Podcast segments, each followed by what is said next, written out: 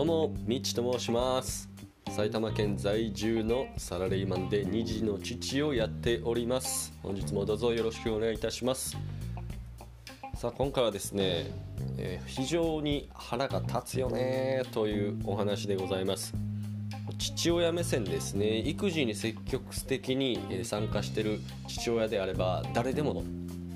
うん、共有できる共有できるじゃないですね。共感できる内容かと思います。というのも、えー、男性トイレ男性トイレに子供のおむつ交換台がついてないところがたまにあるんですよ。まあちょっとした小さなお店とかちっちゃい飲食店とかであればまあある程度スペースも限られてるからしょうがないかなとも思うんですけどもある程度規模の大きな、商業施設とかにそのおむつ交換台がついてなかったりすると非常に腹立たしいタイミングがあるわけですね。まあ、この男性の育児参加というのも、うん、進み出してそんなに日が経ってないのである程度こう、ね、築年数が経ってる建物だとしょうがない部分もあるのかなと思うんですけどもやっぱりね我が子が例えば、まあ、おしっこならちょっとぐらい大丈夫ですがうんちした時って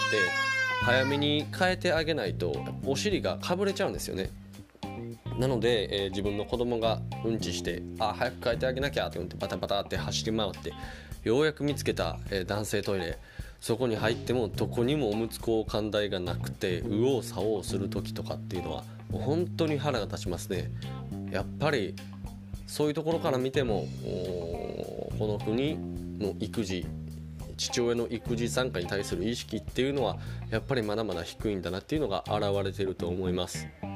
なのでうんやっぱりねこそこに対してこう憤りを感じてる俺って 時代の先端をいけてるんやなっていうふうに、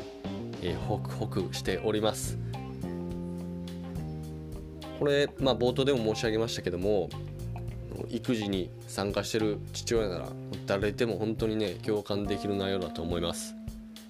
実際僕の周りのねあの父親とかにこういうことがあったんだよねって言ったらそれめっちゃムカつくよねっていう話を